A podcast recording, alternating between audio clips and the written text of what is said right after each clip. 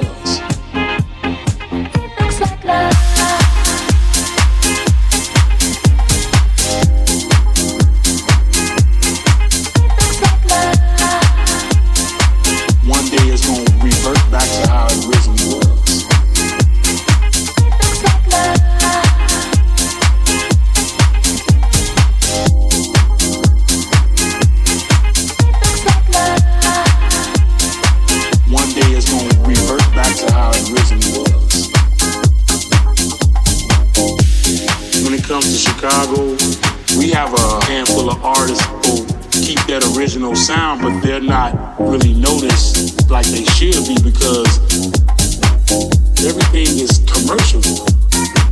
When you go to these parties, you're not really hearing those tracks that you used to hear because everybody now is on this you know, the commercial stuff, and they think that is what's the sound. Now, one day it's gonna revert back to how it originally was.